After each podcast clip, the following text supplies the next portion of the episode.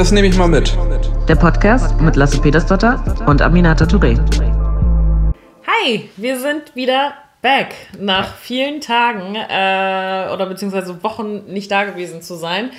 Ist das jetzt unsere 13. Folge? Herzlich willkommen. Und wir sehen uns oder haben uns heute das erste Mal seit fast einem Monat gesehen. Monat? Waren das nicht nur drei Wochen? Ja, aber plus die Tage, die jetzt auch schon vergangen sind und so und davor haben Hast wir du zusammengezählt, ja? Oh. Ich habe so einen Kalender, es ist wie so ein Adventskalender. ja, wir sehen uns jetzt gerade wieder. Wir hatten ja tatsächlich eine Folge aufgenommen, die wir auch bei Instagram groß angekündigt haben und Ja. so weiter, die es leider nie ins Internet Wie, schafft. kannst du vielleicht noch mal ein bisschen erzählen, wie kam es eigentlich dazu, dass diese Folge nicht hochgeladen werden konnte? Ähm, äh, mein Mikrofon ist daran ganz allein nicht schuld. Nee, ich habe, glaube ich, mein Mikrofon nicht richtig eingesteckt. Und in der Probeaufnahme hat das funktioniert. Dann habe ich das rausgezogen, den Stecker, und dann habe ich nochmal äh, mir das angehört, war alles super. Und dann habe ich, als, als ich dann die richtige Aufnahme gemacht habe, war es leider völlig übersteuert, viel zu laut. Und wir haben alle technischen Möglichkeiten samt Tontechnikern ähm, herangezogen und es hat keine Chance gehabt. Und es klang wirklich furchtbar. Deswegen Ja. haben wir gesagt, wir veröffentlichen die Folge nicht, weil wir hier nur Premium-Content wollen. und natürlich nicht. Und ähm, ja, deswegen treffen wir uns jetzt wieder. Ein paar Sachen werden sich wiederholen, das werdet ihr aber nicht merken, weil ihr die andere Folge nicht kennt. Das ist wahr. Jetzt sind ein paar Wochen äh, vergangen und eine Menge ist passiert. Mir ist beim letzten Mal auch, ich konnte das gar nicht so zusammenfassen, was alles so passiert ist, ähm, weil einfach so viel passiert ist. Und äh, du warst ja auch weg, du warst in den USA. Ja. Ähm, und äh, vielleicht kannst du ja mal ein paar Takte erzählen. Sehr gerne. Ähm, ich war drei Wochen in den, in den USA. Zwei Wochen davon waren ein Programm, das hatte ich ja vorher, bevor ich abgereist bin, hier auch schon so erklärt, vom Außenministerium organisiert. Dem Ähm, US-amerikanischen. Ja, dem US-amerikanischen Außenministerium und bin vorher aber, weil ich mir dachte, ich war noch nie vorher in den USA und das ist eine Riesenreise und ich war auch noch nie so lange im Ausland und so. Deswegen bin ich vorher noch eine Woche nach New York und habe da Urlaub gemacht.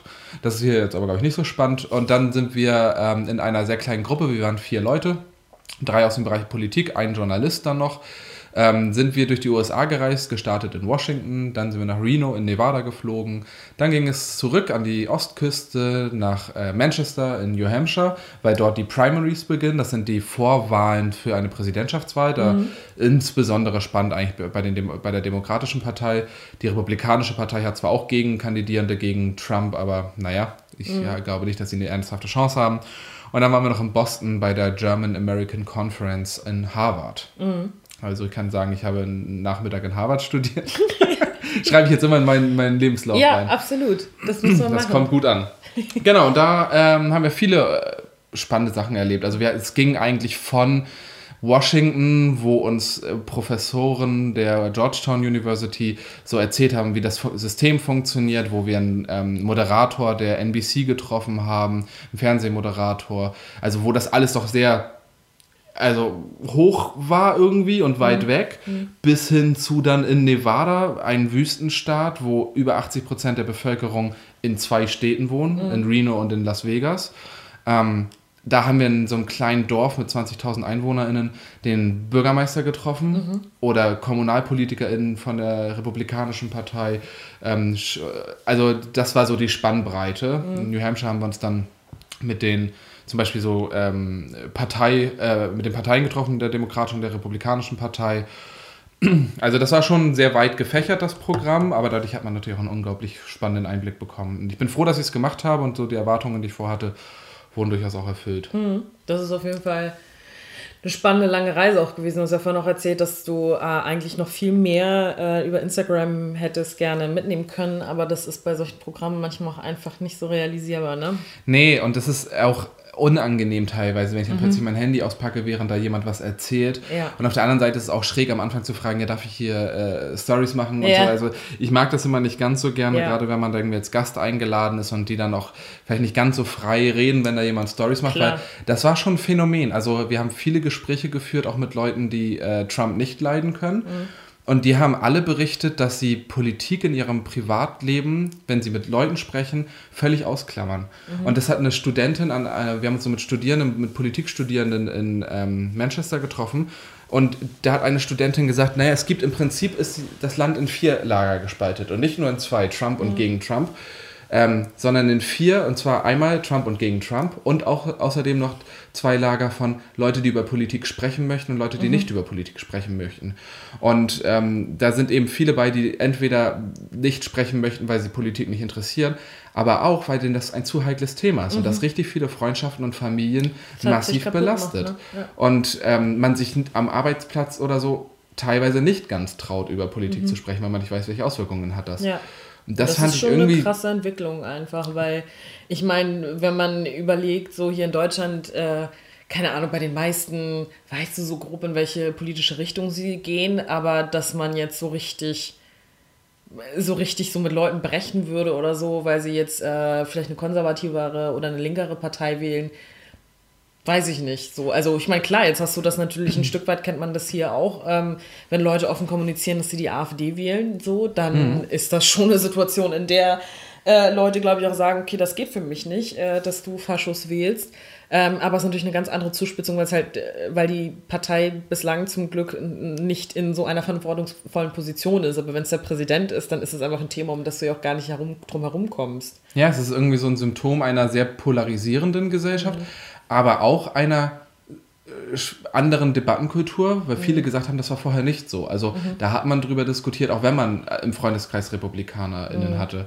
Ähm, und einer hat auch erzählt, dass er mit einer Republikanerin verheiratet ist und dass seine Mutter das heute nicht mehr befürworten würde, wenn äh, also er glaubt, dass seine Mutter, wenn, wenn er jetzt jung wäre, das nicht befürworten würde, wenn er mit einer Republikanerin oder umgekehrt fahre. Also solch, ja. solche Sachen hat das irgendwie auch in Auswirkungen. Ähm, und viele macht es eben auch Gedanken, zum Beispiel, dass ob das Anzeichen von einer autoritäreren Gesellschaft mhm. ist, ähm, weil eben auch andere Zeichen darauf hinweisen, wie die Tatsache, dass Trump deutlich enger befreundet ist mit autoritären Herrschern, mhm. also mit Erdogan, mit äh, Viktor Orban, mit ähm, Kim Jong-un in Nordkorea und so. Mhm. Ähm, die sind ihm alle näher als Leute wie Macron, Merkel mhm. und so. Und das ist für viele ein ganz schönes Alarmsignal, weil eigentlich die USA immer auf der anderen Seite stand. Mm. Ja, total. Und ähm, was macht das eigentlich mit einer Gesellschaft dann auch? Ja. Ähm, und Trump, äh, also ich habe da mit Republikanern drüber gesprochen, ob denen das nicht Sorge macht. Und die mhm. meinen, nee, weil wir finden Trump nicht gut, äh, wir finden Trump gut, ähm, nicht wegen seiner Politik großartig oder so. Bei der mhm. Politik ist uns tatsächlich nur wichtig, dass er umsetzt, was er sagt. Und mhm. das macht er offenbar. Das, das scheint schon ausreichend mhm. zu sein. Aber der eigentliche Punkt war für die, ja, Trump ist eben kein Politiker. Und deswegen wollten wir ihn ein politisches Amt, des, des Geschäftsmann. Mhm. Und das finde ich auch irgendwie eine ganz gruselige Entwicklung, dass man, dass das ein großer Positivpunkt ist, wenn jemand möglichst wenig mit Politik verbunden mhm. wird. Das ist total krass und das ist ja auch eine Entwicklung, die man, ähm, also ich habe das zumindest oft auch schon hier gehört, dass Leute gesagt haben, ja, ähm, aber da, zumindest ist der Typ ein Geschäftsmann so und ich schließe nicht aus oder halte es für äh, nicht tragbar, wenn jemand aus der Wirtschaft kommt und Politik macht, überhaupt nicht. Ne? Mhm. Aber ähm, Menschen müssen in politisch verantwortlichen äh, Positionen wissen, dass sie gerade kein Unternehmen führen, sondern ein Land so, ähm, oder ein Bundesland oder was auch immer, ähm, je nachdem, in welcher äh, Verantwortung man ist. Und das finde ich schon krass, dass man so ein krass negatives Bild von Politik hat, dass man glücklicher darüber ist, wenn jemand bloß nicht so wirkt wie Politik. Genau. Und ähm, ich meine, das muss man ja noch nicht mal so krass negativ verknüpfen wie mit jemandem wie Trump, sondern du hast die Tendenz ja auch an vielen anderen Stellen einfach. Ne? Also, dass gerade mhm. Leute, die einfach nicht so wirken wie Politiker oder Politikerin, total gerne gesehen werden, äh, viel Popularität genießen und so weiter. Und das sagt schon viel darüber aus, was für ein Vertrauensverlust es in das klassische Bild von Politikerinnen gibt. Und ähm, dass man ja, also ich finde, das ist einfach eine krasse Entwicklung eigentlich letzten Endes. Und ich will damit gar nicht sagen, dass diejenigen schuld sind, die das nicht wollen, sondern natürlich auch diejenigen, die Politik selbst machen, natürlich einen Beitrag dazu geleistet haben, ein bestimmtes Bild abzugeben, das abgehoben wirkt, das distanziert wirkt, das so wirkt, als würdest du nicht verstehen, was den Leuten dort im Kopf abgeht und äh, dir jede Alternative eigentlich lieber ist als jemand, der tatsächlich diesen Beruf hauptamtlich, hauptberuflich ausübt. Und das finde ich ist schon also es sagt viel über den, den Vertrauensverlust in die Institution äh, aus. Ja, und es zeigt auch irgendwie, dass eine Währung wie Verantwortung und mhm. Verantwortung für ein Land oder so mhm. übernehmen zu wollen, dass das gar nicht so eine Rolle spielt, mhm. sondern dass Politik zum Geschäft wird. Ja. Und wenn man dann die ganze Debatte über Parteispenden und Kandidierendenspenden mhm. in den USA anguckt, dann ergibt das ein totales Bild von einer kapitalisierten Politik. Ja. Man will einen Geschäftsmann an der Führung haben, der Politik als Geschäft betreibt, ja. der Geld aus den Unternehmen bekommt für eine völlig liberale Wirtschaftspolitik. Ähm, und der das Ganze, also auch in der Strategie als Geschäft betreibt. Ja. Der Moderator von NBC hat zum Beispiel auch beschrieben, dass Trump in dem ersten Wahlkampf sehr wenig Geld hatte mhm. und es auch gar nicht hätte gebraucht, weil er so viel ähm, Fernsehzeit, also äh, Nachrichtenberichterstattung im Fernsehen, umsonst bekommen hat. Mhm. Durch die Sachen, die er rausgehauen hat, musste er sich nicht diese teuren Werbespots kaufen. Ja. Er war sowieso die ganze Zeit in der Presse. Ja. Und weil auch alle gedacht haben, er verliert. Ja, also da, deswegen war auch die Berichterstattung, wie sie war. Weil alle dachten, er gewinnt er eh nicht und das hat irgendwie einen Entertainment-Faktor. Und da hat man sich halt gehörig ver verhoben. Ja, und wie gefährlich sowas auch ist. Ne? Und äh, ich finde halt auch diesen Punkt von, ähm, also den du gerade angesprochen hattest, Politik und Verantwortung, was bedeutet Politik eigentlich und so weiter. Ähm, ich finde es total krass, wenn dieses Bild total verwässert oder die Bedeutung dahinter eigentlich nicht klar ist. Weil ich finde, das ist eine krass, eine, eine Aufgabe, die total krass ist. Und da, wo du Verantwortung trägst für so viele Menschen, ich glaube, wir hatten irgendwann mal eine Folge da, wo wir auch drüber gesprochen hatten, dass ähm, ich so manchmal so Situationen hatte, wie zum Beispiel über die Kieler Woche zu gehen mhm. und äh, da einfach so super viele Menschen natürlich einfach mhm. sind, so wie du sie selten, selbst bei veran großen Veranstaltungen oder sowas, ähm, nicht siehst. Ne? Und dass ich da drüber gelaufen bin und gedacht habe, oh krass, für diese Menschen trägst du alle eine Mitverantwortung. Mhm. Natürlich nicht die alleinige, aber eine Mitverantwortung. Und dass mir solche Momente total krass für Respekt einhauen, weil du dann merkst einfach auch, nicht nur in der Situation, in vielen anderen natürlich auch, du trägst eine Verantwortung und alle Entscheidungen, die du triffst, haben Auswirkungen auf die Leute, die hier langlaufen. Und die Frage ist ja quasi, ist das den Leuten draußen bewusst, dass wir diese Verantwortung haben und ist den Leuten drin, die im Parlament sitzen, quasi über, ist, ist denen mhm. auch bewusst, was für eine Verantwortung sie tragen. Und irgendwie findet da so eine krasse, ja, also es, es, es ist irgendwie nicht so krass im Bewusstsein und manchmal hat man das Gefühl oder auch das Vertrauen ist nicht da, dass man tatsächlich für eine große Gemeinschaft ähm, dann auch eine Entscheidung trägt. Ja, und Trump, ähm, dem ist die Verantwortung scheißegal. Mhm. Aber seinen Leuten ist sie auch egal. Also mhm. es geht nicht um Verantwortung oder ähnliches. Mhm. Und ich glaube, da machen die, äh, macht die Demokratische Partei auch einen großen Fehler, weil sie die ganze Zeit versucht, ihn auf dieser Ebene anzugreifen.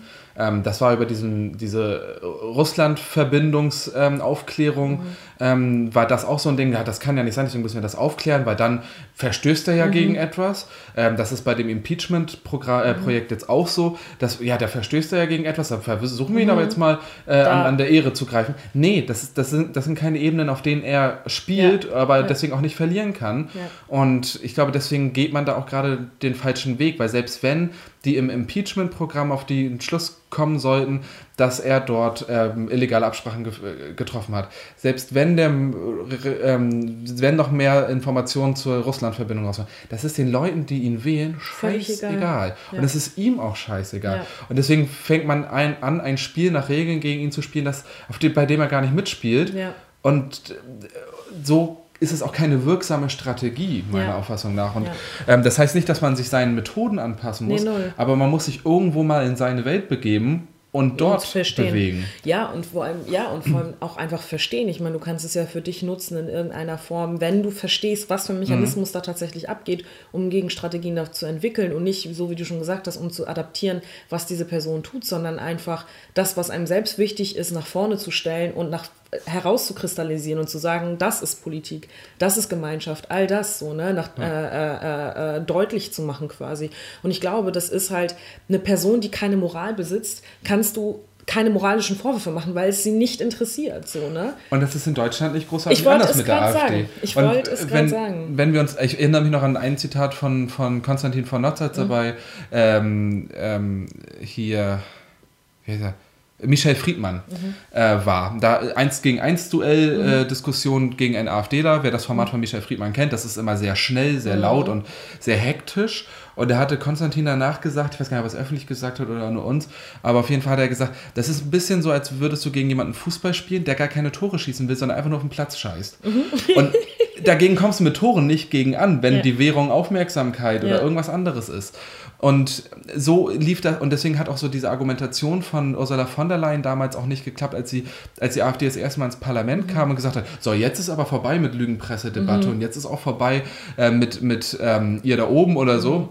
Und Anti-Establishment, jetzt sind da Plenarprotokolle und da werdet ihr euch aber entzaubern. Nee, das ist ja nicht die Währung, in der sie spielen. Ja. Und das Spiel, oder das sind nicht die Regeln, in denen sie spielen und die Liga, sondern ähm, wir müssen uns dann ganz andere Debatten begr- äh, äh, befinden, um wirkungsvoll gegen die vorzugehen. Weil sonst läuft das die ganze Zeit an einem vorbei und hast du Wahlen wie in Thüringen. Ja, ja, und der Punkt ist ja auch einfach, ähm, wenn du, ich glaube, wenn, und ich glaube, das ist ein Stück weit in, den USA genauso wie hier auch, dass all diejenigen, die in ihrer politischen Überzeugung ganz klar auf der anderen Seite stehen, ne, sich irgendwie die Demokratie wichtig finden und all diese Sachen, ne, in ihren unterschiedlichen Ausformungen, sich nicht im Klaren darüber sind, dass dein Gegenüber all das für Scheiße hält Ja. und all, auf all diese Dinge keinen Wert legt. So, ne? Aber du musst dir im Klaren darüber sein, dass Teil ihrer Strategie halt ist, genau das alles kaputt zu machen. So, ne? Und all das zu zerstören, demokratische Strukturen, demokratische Grundwerte und so weiter.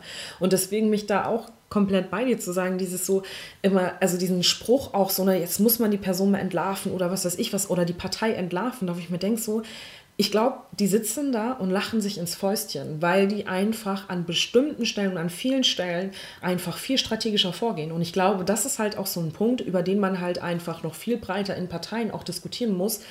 Da ist Strategie dahinter. So, und es gibt ja, ich meine, wir sind jetzt nicht die Ersten, die darüber diskutieren oder die sich darüber im Klaren sind oder sonst. was. Es gibt ja etliche ähm, ähm, ähm, so Broschüren, Diskussionsrunden, Expertise, Wissenschaft, was auch immer, die sich genau mit dieser Frage auseinandersetzt, was eigentlich hinter rechten Strukturen, rechten Ideologie äh, hintersteckt. So. Und die Frage ist doch eigentlich, wie kannst du das Ganze umdrehen, umkehren bei demokratischen. Also was ist unsere Agenda, was ist unsere Strategie dagegen? So? Und zwar, indem du halt keine negative ähm, Erzählung oder eine Ausgrenzungserzählung haben möchtest von äh, so soll Gesellschaft aussehen, sondern dem etwas entgegenzustellen. Ja. Und ich glaube, dieses Schwergewicht fehlt gerade auf der anderen Seite. Und weißt du, wo mir das gestern echt ohne Scheiß ähm, wieder aufgefallen ist? Ich habe äh, mir das Video angeguckt von ähm, Jan Böhmermann zu, ähm, zur, äh, zur Lage der SPD oder so, da mal, haut er jetzt immer so Videos raus.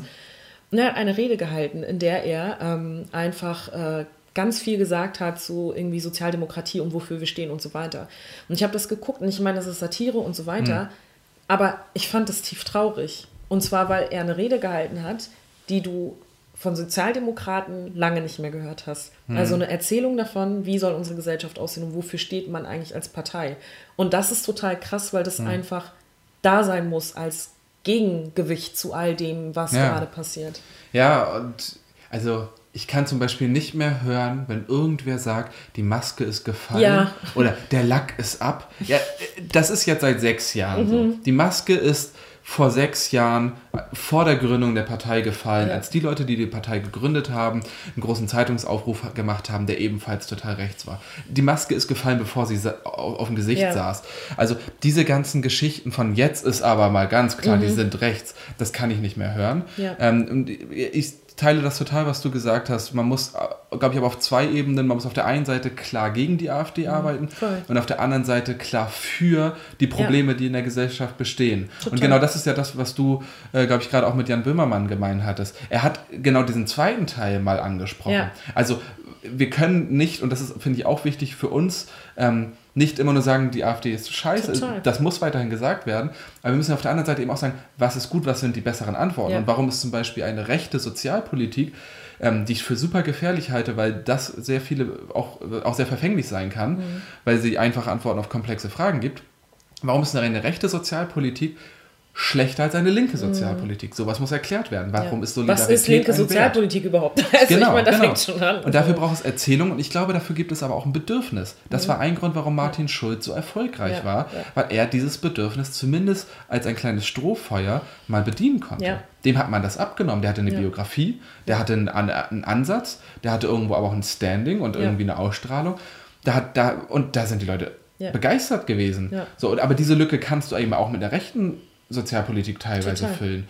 Und ich glaube, da muss man auch selber gucken, dass man auf der einen Seite die AfD bekämpft, aber auf der anderen Seite für Solidarität eben auch kämpft. Total, total, weil ich meine, ich meine, beides ist halt immer super gefährlich, dieses ne, nur irgendwie quasi über die AfD zu sprechen und deine eigene Agenda gar nicht auf den Tisch zu bringen. Und auf der anderen Seite quasi immer nur über deine eigene Agenda zu sprechen und zu verkennen, dass gerade einfach Faschos irgendwie am Start sind, ähm, ist halt auch so eine Art Ja. und Weise von Politik, die mich richtig wahnsinnig macht. So, wenn Ja. Leute dann so, wir reden über was komplett anderes, irgendwie, nein, wir blicken da einfach nicht drauf und das ist egal und so weiter, denke ich mir so, nein, man muss schon Luxus auch haben Ja. zu sagen, ist mir egal, ich blick Ja. da nicht drauf. Das kannst du nur aus einer sehr stark privilegierten Position heraus machen, zu sagen, ach, lass uns jetzt mal nicht mehr darüber reden und so weiter. Aber ich glaube, es ist halt genau die Und dann wird auch immer so getan, als wäre das sachlich. Und, Ja, genau. Und quasi Antifaschismus und Demokratie wäre unsachlich. Ja. Das ist auch schon so ein Spin, Ja, der total ja. irre ist. Ähm, apropos total irre und weil du eben gerade Jan Böhmermann angesprochen hast.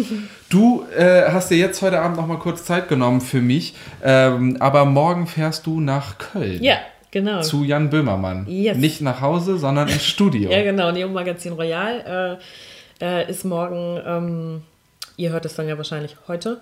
Ähm, da bin ich eingeladen als Gast und äh, ich bin total gespannt. Ich meine, es ist natürlich ein Format, das äh, ich selber viel geguckt habe oder auch andere viel gucken und so. Und ich bin total gespannt, wie das wird. Du bist da äh, als Gast. Das, äh, ich muss sagen, ich bin darauf total neidisch, weil ich tatsächlich, ich habe jetzt zuletzt nicht mehr so viel Neo-Magazin geguckt, ehrlicherweise, aber ich habe es damals sehr, sehr gerne geguckt. Und äh, ich habe auch so eine total krude These, die wahrscheinlich niemand teilt. Aber ich glaube, dass Jan Böhmermann der, einer der ersten Menschen in der deutschen Öffentlichkeit war, der jung wirkte und kein Trottel war. Also wer als junger Mensch in der deutschen Öffentlichkeit Aufmerksamkeit bekommen hat, waren gut SportlerInnen, okay, und KünstlerInnen, okay. Und sonst nur Idioten. Und irgendwelche ähm, ähm, Kunstfiguren, die dargestellt haben, wie dumm und lebensunfähig unsere Generation ist. Und da war Jan Böhmermann einer der Erste, der ähm, der Generation meiner Auffassung nach ein gewisses Selbstbewusstsein gegeben hat. Zumindest in einer Medienwelt. Natürlich gibt es ja noch tolle SchriftstellerInnen und so, aber die haben mich halt nicht interessiert. Ähm, Weil du keine Bücher liest. genau. ich lehne Bücher als Konzept ab. Komplett ab, ja. Ja. Ähm, und das war wirklich, äh, also das, also bei allem, was man auch an ihm kritisieren kann und so, aber das hänge ich, äh, rechne ich ihm echt hoch an, weil das mal eine positive Projektionsfläche war.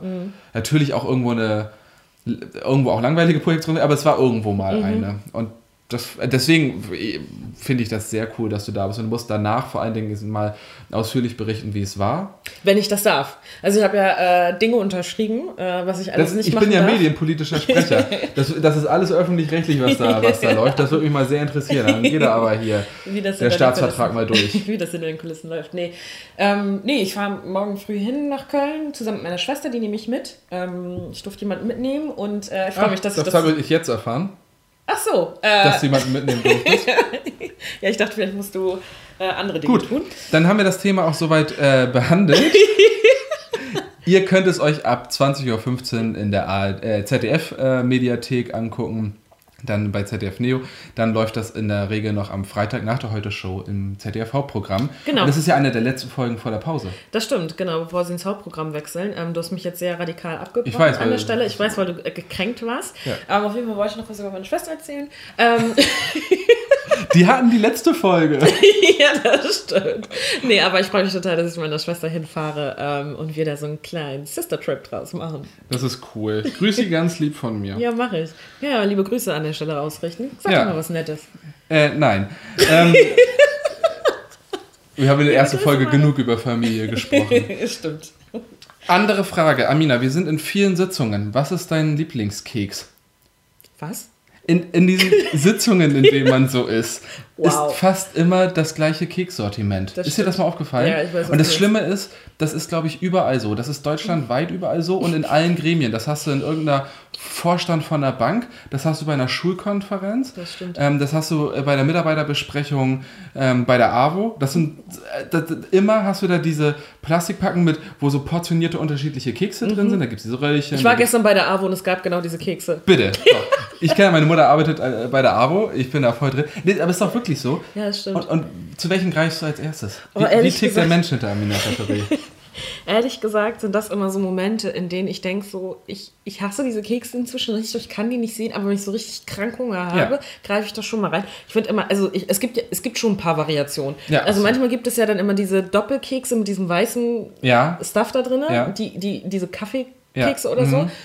Mhm. Und dann gibt es ja immer so diese, auch da, wo so Röllchen sind und schwarze Schok Vollmilchschokolade vorne. Ich weiß nicht, wie diese ganzen Mhm. Ich nehme diese heißen. Doppelkekse immer wie ein Oreo, nehme sie auseinander und leck dann so. Ja, einfach mit Das einem kommt, Gespräch. das ja. kommt super seriös. ähm, nee, ähm, die sind auch ganz oft traurig, wenn man nicht zugreift. Ja, eben. Ja, das Weil- gehört auch zur Höflichkeit. Ja, total. Aber ja, irgendwie, welche isst du denn immer?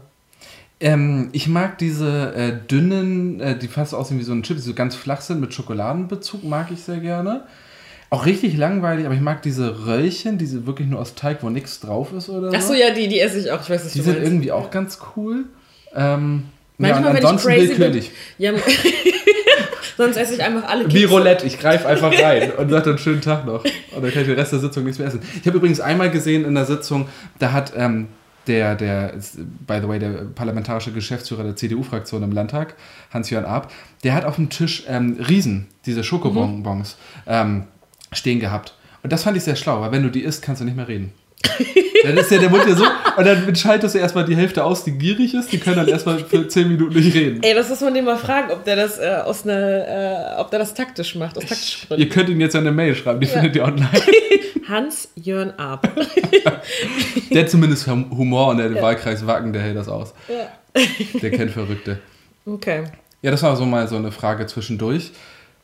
Hast du eine Frage an mich? Nee, ehrlich gesagt nicht. Okay. Nein, ich habe aber wir noch besprechen? ich habe tatsächlich noch eine Frage oder beziehungsweise einen Punkt. Ähm, ich finde, ganz oft ist ja Leuten noch immer nicht so bewusst, okay, man reist jetzt irgendwo hin, jetzt zu einem Punkt USA. Äh, Mir ging das genauso, dass man mich dann immer gefragt hat, okay, was hast du eigentlich gemacht oder warum reist du jetzt in, in die USA, äh, kommt aus Schleswig-Holstein und wo gibt es da die Verbindung und so weiter. Aber ich finde, und das würde ich gerne an- an der Stelle einfach mal ansprechen, ähm, was man tatsächlich mitnimmt aus so einer Reise, so, ne, für sich. Wir haben eben gerade auf dem Balkon saßen wir zusammen in der Vorbesprechung und haben dann darüber gesprochen, dass man, wa- was du so für Sachen für dich mitgenommen hast, so, die man hier politisch auch in was verwandeln kann. Weil ich weiß ganz genau, was aus zum Beispiel meiner ersten Reise in die USA entstanden ist, so. Ähm, aber da, also manchmal sind es auch Sachen, das muss man erstmal verarbeiten und sacken lassen, aber hast du jetzt schon so ein Gefühl, dass du weißt, okay, das nehme ich auf jeden Fall mit? Total. Also ich habe ähm, mir extrem viele Notizen gemacht. Ähm, ich werde jetzt irgendwann mal versuchen, so einen Tag zu blocken, wo ich eine reine Nachbereitung mache. Natürlich hat man auch unendlich viele Visitenkarten eingesammelt, wo ich auch dann den Leuten, wo ich noch einen Kontakt äh, gerne erhalten möchte, ähm, schreiben werde. Hast du es schon mit der coolen App eingespeichert? Ja, natürlich. Super. Ich habe seit Beginn der Legislatur äh, habe ich eine App, die ich gekauft habe, mit der Visitenkarten einscannbar sind. Sonst dauert das echt zu lange, wenn man die alle per Hand überträgt. Ich sage aber nicht, wie sie heißt, weil ich sie nicht aussprechen kann. Camcard? Nein. Okay. Ähm, hörst du bitte auf mit diesen nicht monetarisierten Werbungssachen. Wenn, dann wollen wir dafür, Product Placement. wenn, dann wollen wir dafür Geld haben.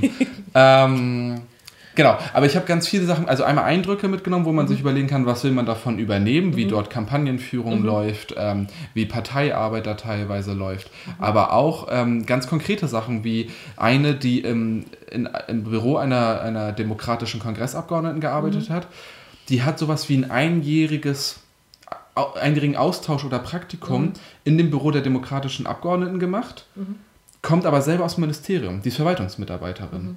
Und das fand ich eigentlich auch mal ganz interessant, ob man das übertragen könnte, dass man ähm, Leute aus der Verwaltung mal im Parlament, in den Fraktionen arbeiten lässt, um mal die andere Seite zu sehen. Das, also das ist eine relativ kleine Sache, aber da ich ja für Personal und so zuständig bin, also Landespersonal, fand ich das sehr interessant. Ähm, und ich glaube, oder auch Austausch, wir haben dann mit Leuten aus dem ähm, Außenministerium gesprochen, die so deutsch-amerikanische Verbindungen machen, ähm, die zum Beispiel aber gar nicht wussten, dass wir sowas wie Volkshochschulen in, in Deutschland haben. Äh, ob man nicht da auch viel mehr, bei denen das ganz viel um Weiterbildung und Professionalisierung geht, ob man da nicht viel mehr Austausch haben könnte. Ja. Und das sind so eine ganz, ganz kleinen praktischen Sachen, die ich mitgenommen habe, aber natürlich auch dann so ganz große Sachen ähm, über, wie werden Debatten in, in, äh, in den USA geführt. Die Tatsache, dass wir bis heute in Deutschland diese Teleprompter noch nicht haben, finde ich ein Phänomen. Also als ich das den einem Politikprofessor erzählt habe, da kaufen Sie jetzt Aktien von der Firma, die die Dinger herstellt. Also es wird nicht mehr lange dauern, bis die in den, auch in Deutschland überall stehen. In den USA ist bei jeder Rede sind diese zwei Teleprompter, das sind so Glasscheiben. Ja. Ähm, wo man, wenn man von hinten drauf guckt, gar nichts sieht. Ja. Aber der, der Mensch, der äh, gerade spricht, sieht halt dort äh, einen Text langlaufen. Ja. Und das ist nicht wegzudenken. Ja. Aber in Deutschland auch nicht angekommen. Nicht, dass ich das haben möchte, aber ich Ja. glaube, sowas wird hier bald eine Rolle Ja, spielen. ja denn man hat das, ich weiß auch, dass ich das, ähm, ich, ich habe immer so Obama vor Augen, der äh, vor irgendwas steht und ich immer dachte, so Ja. krass, wie viele Reden der einfach so frei hält Ja. und so ne, und voll irgendwie strukturiert und so. Und bis ich dann irgendwann gecheckt habe, okay, da sind diese durchsichtigen Teleprompter mit deiner Rede, die darauf gespielt werden. Ja. So, ne? ähm, und dass du dich auch nach rechts und links bewegen kannst, um dann den Text weiter sagen zu können. Und Das so. macht die Reden auch spannender. Ja, Keiner guckt mehr auf den Zettel. Wenn es funktioniert, warum nicht? Ähm, ich muss aber sagen, oh mein Gott, ich könnte das niemals. Ich weiß es nicht. Ich würde, ja, ich meine, es ist natürlich eine Frage der Gewöhnung Ja. so, ne? Und ich bin ja auch keine ähm, Zukunftsverweigerin oder sowas. Nee, überhaupt nicht. Ähm, oder Technologiefeindin oder Nee, so. Also nee, wirklich das Telefon. Nicht, genau. Ähm, und äh, aber trotzdem hätte ich, glaube ich, immer total Schiss, gerade bei so einer super wichtigen Rede oder so, dass auf einmal das Gerät nicht geht. So, okay, ich höre jetzt einfach auf so. ich hätte immer Angst, dass das zu schnell läuft. Ja, oder Ich sowas. frage mich immer, ob die so eine, äh, so eine Pedale unterm Tisch haben, mit der sie das steuern können, oder ob das jemand anderes Ja. macht. Was machst du, stimmt, wenn eine Pause ist und jemand Ja. klatscht oder so? Stimmt eigentlich. Und ich stelle mir das immer so, ich habe, als ich bei Sky an der Kasse gearbeitet habe, Ja, habe ich schon, ja. nee, da hatten wir immer so eine Pedale für das Laufband. Ach so. Wo die Waren drauf sind. Ich habe überlegt, ob das so funktioniert, aber ich glaube auch nicht, dass er da steht mit so einer Pedale. Ähm, oder ob das irgendjemand von außen macht. Ja, die Reptiloiden. ja. Ähm, aber nee, aber sowas fand ich irgendwie. Wieso Also, hast du das denn nicht gefragt? Du hast nichts mit, also du hast literally gar nichts aus dieser Reise mitgenommen, wenn du diese Frage nicht beantworten kannst. ob das, wer das eigentlich steuert? Ja. die da oben. Ja. Ähm, aber auch so Sachen wie irgendwie, zum Beispiel Nevada so als Staat, das hatte ich vorher nicht auf dem Zettel. Und dass es echt solche, solche Trump-Leute gibt. Mhm. Und dann solche, die Schilder an ihren Häusern haben, wo drauf steht, äh, ich bin Republikaner, weil nicht jeder auf, ähm, vom, vom Sozialamt leben kann. Ähm, und das ist schon, also, Ja. dass es diese Leute einfach wirklich gibt und dass sie eine relevante Größe haben ähm, und wie das politische System in den USA aufgebaut ist und so weiter. Äh, oder auch das Steuersystem, dass da einfach viele Steuern nicht erhoben werden und man sich dann wundert, dass die Straßen kaputt sind. Wo man sich denkt, ja, wundert dich nicht. Oder dass die Schulen völlig dermaßen unterfinanziert sind und einfach massiv, ähm, wenn du auf eine funktionierende Schule teilweise gehen willst, musst du sehr hohe Gebühren zahlen. Ja. Dass das alles einfach so kaputt ist auch. Ne? Also auch mal zu sehen, was wir da für einen Vorteil haben, keine Studiengebühren zu haben. Mhm. Total. Es gibt Semesterbeiträge, und- aber es sind nicht die Studiengebühren, Ja, ja. die man da für ein sehr, sehr mittelklassiges College zahlen muss. Ja. ja, und das finde ich, das merke ich gerade. Ich denke aber so, oh, ich habe diese ganzen Sachen immer schon erzählt, weil man das irgendwie über Instagram und so erzählt. Äh, aber damals hatten wir noch den Podcast nicht. Und das erste Mal, als ich in den USA war, letztes Jahr, ähm, fand ich halt auch erstmal so die Eindrücke für einen selbst, für so ein Politikverständnis. Wie läuft's hier und wie läuft's da ab? Natürlich weißt du das alles so theoretisch, gerade wie wir, wenn wir Politikwissen, wenn man Politikwissenschaft studiert hat und so und man verfolgt das alles. Ähm, aber es ist halt nochmal was anderes, da zu sein, diese Eindrücke mitzunehmen und irgendwie auch zu wissen und, und zu verstehen, wie laufen äh, politische Systeme ab. Und dann aber auch der Punkt, ich meine, klar, deutsch-amerikanische Freundschaften ist halt einfach ein Riesenthema natürlich. Und das nicht nur auf nationaler Ebene, sondern natürlich auch auf regionaler oder auf, auf Landesebene einfach, ne, dass da viel Austausch einfach stattfindet und man so guckt, wie kann man voneinander lernen und aber auch Freundschaften pflegen und so weiter, ist ja voll einfach ein Thema so. Und äh, ich weiß zum Beispiel, dass ähm, äh, wenn ich die Reise nicht gemacht hätte in die USA, dann hätte ich den Parteitagsantrag Gesellschaft der Vielen, glaube ich, nicht so kurz danach gestellt. Aber ich war, ich war ja damals mit, äh, ähm, mit einer Delegation schwarzer ähm, Abgeordneter aus Europa da. Und wir waren dann, dann so eine ähm, Afro-European ähm, Delegation dann da äh, zur Black Caucus Woche. Und äh, da habe ich super viel von dieser Community-Arbeit, die dort stattfindet, einfach hier mit hergenommen. Habe gedacht, so, okay, das ist halt voll wertvoll, was da passiert. So äh, eine komplette Woche, wo du einfach nur Input bekommen hast. Äh, davon einfach viel mitgenommen und habe erst mal gedacht, so in die Partei hinein, ne, diesen Antrag Gesellschaft der Vielen, den ich auf dem Landesparteitag zusammen mit vielen anderen, mit dir ja auch zum Beispiel gestellt habe. Ähm, dann auch die Antirassismuskonferenz zum Beispiel, die wir ja äh, Anfang des Jahres hatten. Ich habe auf einmal einen ganz anderen Drive gehabt. Ich wusste, ich will das immer machen, aber du musst ja trotzdem auch so, so ein bisschen eine Vorstellung davon haben, was will ich damit eigentlich machen, welche Richtung soll das gehen.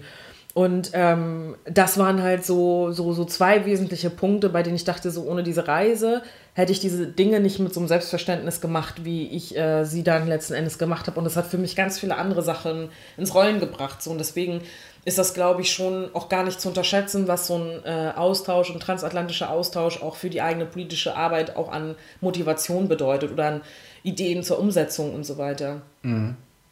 Das stimmt. Und jetzt kommen wir zu unserer Schlusskategorie.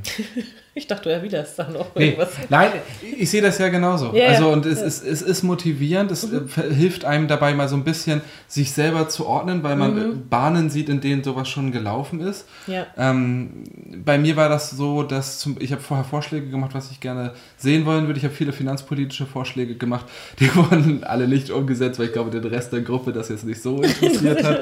Ich habe das dann eher so immer mal wieder bei yeah. äh, anderen, bei Treffen so finanzpolitische Fragen gestellt.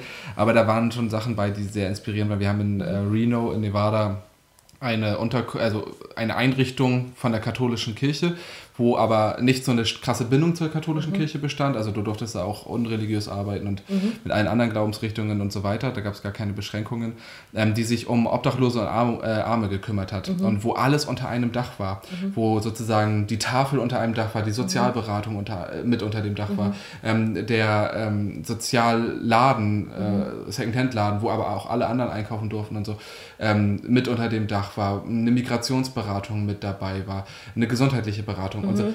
Alles aber in einem Gebäude, mhm. was ich unheimlich sinnvoll finde. Mhm. Bei uns ist das immer auf die Stadt total verteilt ja. und teilweise von unterschiedlichen Trägern und so. Ähm, und da ist das alles in einer Hand. Und was die da so berichtet haben, wie die an solche Themen rangehen, ähm, mit wie, wie wenig Geld, mhm. aber wie gut organisiert. Das war zum Beispiel auch sowas, wo ich gedacht habe, okay, krass, das motiviert, mhm. mal zu überlegen, wie kann man solche Strukturen auch hier besser zusammenbinden. Mhm. Ähm, ja, Trotzdem sind wir jetzt bei Minute 35 und wir wollen unsere Ziele einhalten. Das stimmt. Und äh, nicht allzu lange Folgen hm. machen, ne? Ja. Was hast du mitgenommen? Ähm, gestern hatte ich so einen langen Tag in. Also ich fing an irgendwie, ich hatte, ich bin spontan eingesprungen ähm, weil vom Kollektiv Afrodeutscher Frauen haben die einen Vortrag gehalten an der FH, mhm. ähm, also Fachhochschule in Kiel, äh, zu schwarzem Feminismus und Natural Hair Movement. Ähm, und da bin ich spontan äh, ein, ein, wie sagt man, eingesprungen, so. Mhm. Eingetreten. Ähm, eingetreten, genau, eingesprungen. Das war ganz cool, das, hat, äh, das war total spannend. Und dann bin ich ähm, nach Neumünster gefahren und hatte da unterschiedliche Termine. Ähm, unter anderem mit der Koordinierungsstelle Integration. Dann war ich bei der AWO, die auch viel zur Integration äh, machen. Und da war eine Gruppe von Frauen, die ähm, nach Deutschland geflohen ist und die bei so einem Pro Programm des Landes mitmachen. Und ähm, danach war ich noch in Aukrug bei einer Veranstaltung und habe da auch über Integration und Migration und so diskutiert. Das war so ein voller Tag, keiner fing um neun an, hörte um 21 Uhr auf so. Und da, wo du einfach die ganze Zeit einfach so Einflüsse mhm. hast. Ne? Und bei dieser Gruppe, was ich echt am krassesten fand, war bei dieser Gruppe von Frauen. Ähm, wir haben halt über Flucht gesprochen. Ich habe dir gefragt, so, okay, was ist für euch so der Punkt? Ähm, so, erzählt mal, gebt mir einfach mal eine Rückmeldung zu eurer Situation, wie das für euch ist und so weiter. Und das ist für mich als flüchtlingspolitische Sprecherin natürlich wichtig, mit Menschen zu sprechen, die direkt davon betroffen sind und äh, nicht die Möglichkeit haben zu wählen, auch mhm. einfach. Ne? Mhm. Ähm, und wir saßen dann da und die haben dann so erzählt, waren am Anfang sehr gut drauf, waren nett und so. Und dann erzählten halt zwei Frauen auch einfach, ja, dass sie ihre Kinder halt seit Jahren nicht gesehen haben und es mhm. noch Monate dauert, bis sie überhaupt einen Termin bekommen beim Konsulat, um tatsächlich ähm, zu beantragen, dass ihre Kinder hierher kommen können. Also ganz, das ganze Stich, äh, das Stichwort äh, Familiennachzug. Und wir saßen so in dem Raum und die Frau hat angefangen zu weinen, ist rausgegangen. So, mhm. ne? Und das war so ein Moment, also kann ich schon wieder heulen, wenn ich drüber nachdenke in der Situation, ähm, weil das einfach so krass ist, wenn du darüber nachdenkst, so wie man selber lebt und was für Privilegien man hat, wie selbstverständlich man mhm. Familie und alles Mögliche um sich herum hat. Und wenn du dann über die politische Diskussion nachdenkst, über den Familiennachzug und alles mhm. Mögliche, wie sie geführt worden ist in den letzten Jahren. So, ich habe damals im Deutschen Bundestag gearbeitet, als man die Begrenzung von, äh, äh, von Familiennachzug für subsidiär Schutzberechtigte mhm. beschlossen hat und gesagt hat, das nur für zwei Jahre. Dann wurden immer mehr Flüchtlinge auch als subsidiär Schutzberechtigte äh, anerkannt und hat immer mehr Menschen umfasst. So. Und die Situation ist bis heute einfach nicht geregelt. Und es führt einfach dazu, dass eine Frau ein elfjähriges Kind halt einfach in ihrer Heimat hat. So. Mhm. Und äh, es ist so, das sind einfach so krasse Schicksale, die du da mitbekommst. So. Und dieses Themenfeld oder Politik, gerade wenn du politische Bereiche machst, die Menschen direkt betreffen, tun ja faktisch alle, aber ich glaube, es ist noch was anderes, wenn du Verkehrspolitik machst ja. oder so.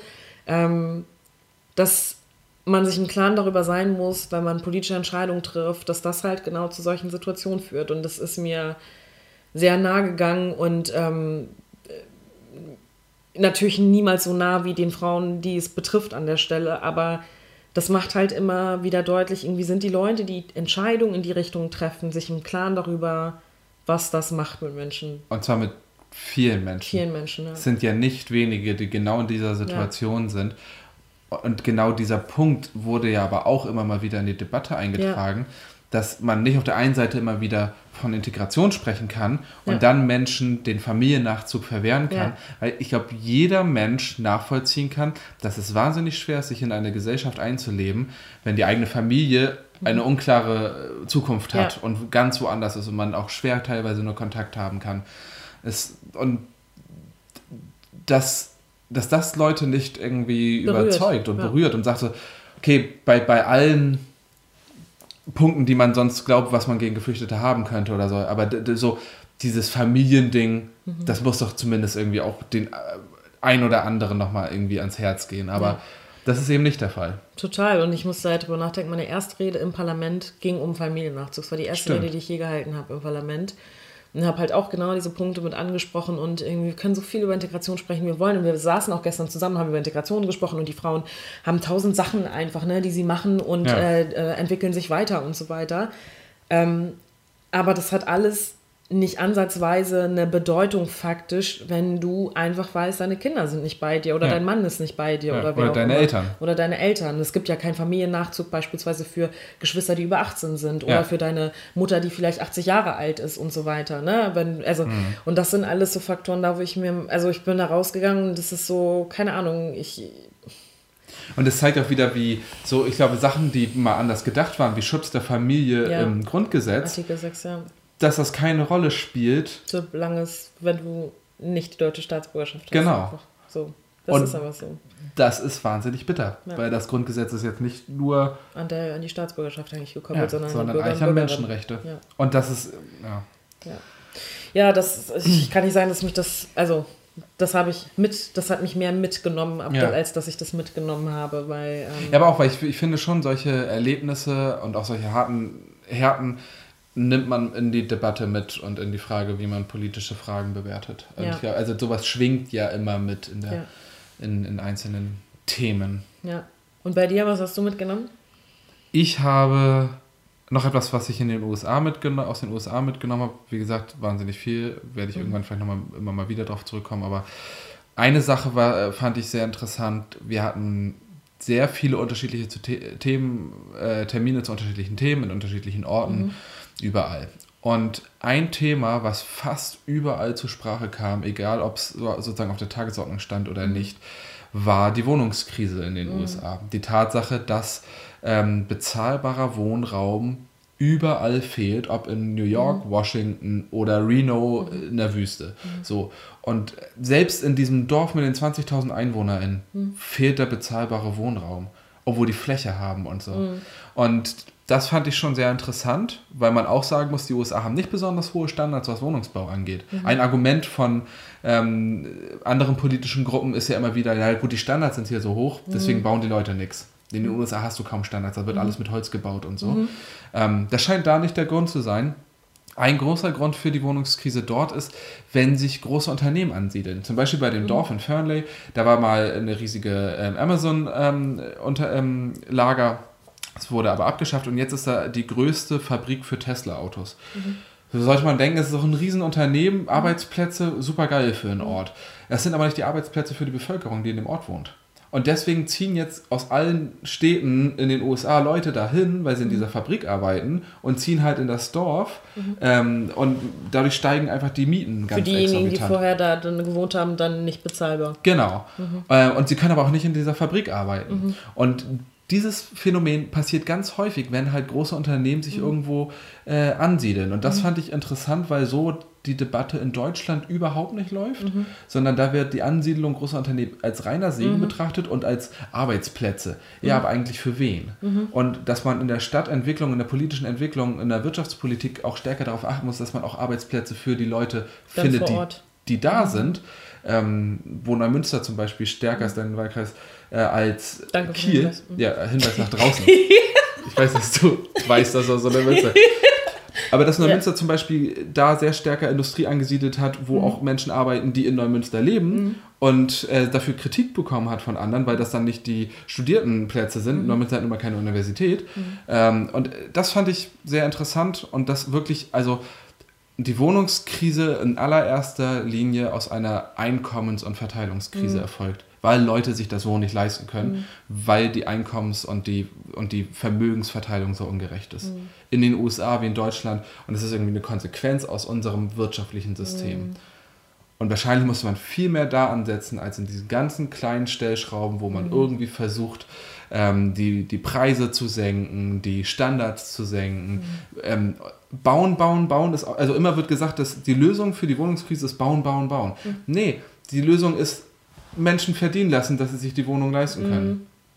Und Wohnungen zu bauen, die bezahlbar sind. Also, also das ist, das habe ich mitgenommen, fand ich sehr interessant, Ja. weil vieles davon eben auch übertragbar auf den deutschen Markt ist. Absolut. Ja, jetzt sind wir bei 30 Minuten angekommen.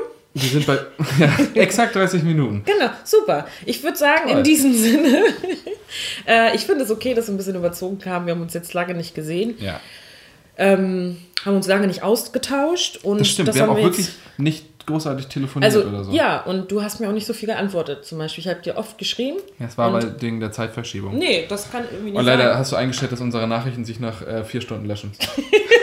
Nee, 12, oder? Oder 24 oder was? Ja, 24 haben wir eingestellt. Ja, irgendwie sowas. Okay. Ja, jetzt eigentlich Zeit gehabt, fand ich schade. Ähm, deswegen war es jetzt für mich auch wieder nett, mal wieder mit dir zu sprechen. Auch Ja, länger mm, einfach, äh, weil wir jetzt einfach drei Wochen nicht geredet haben. Ja. Naja, in diesem Sinne wünschen wir euch viel Spaß äh, Mit der Restwoche? mit der Restwoche. Guckt äh, Neo Magazin Royal. 20.15 Uhr am Donnerstag in der Mediathek. Genau. Bis See dann. you.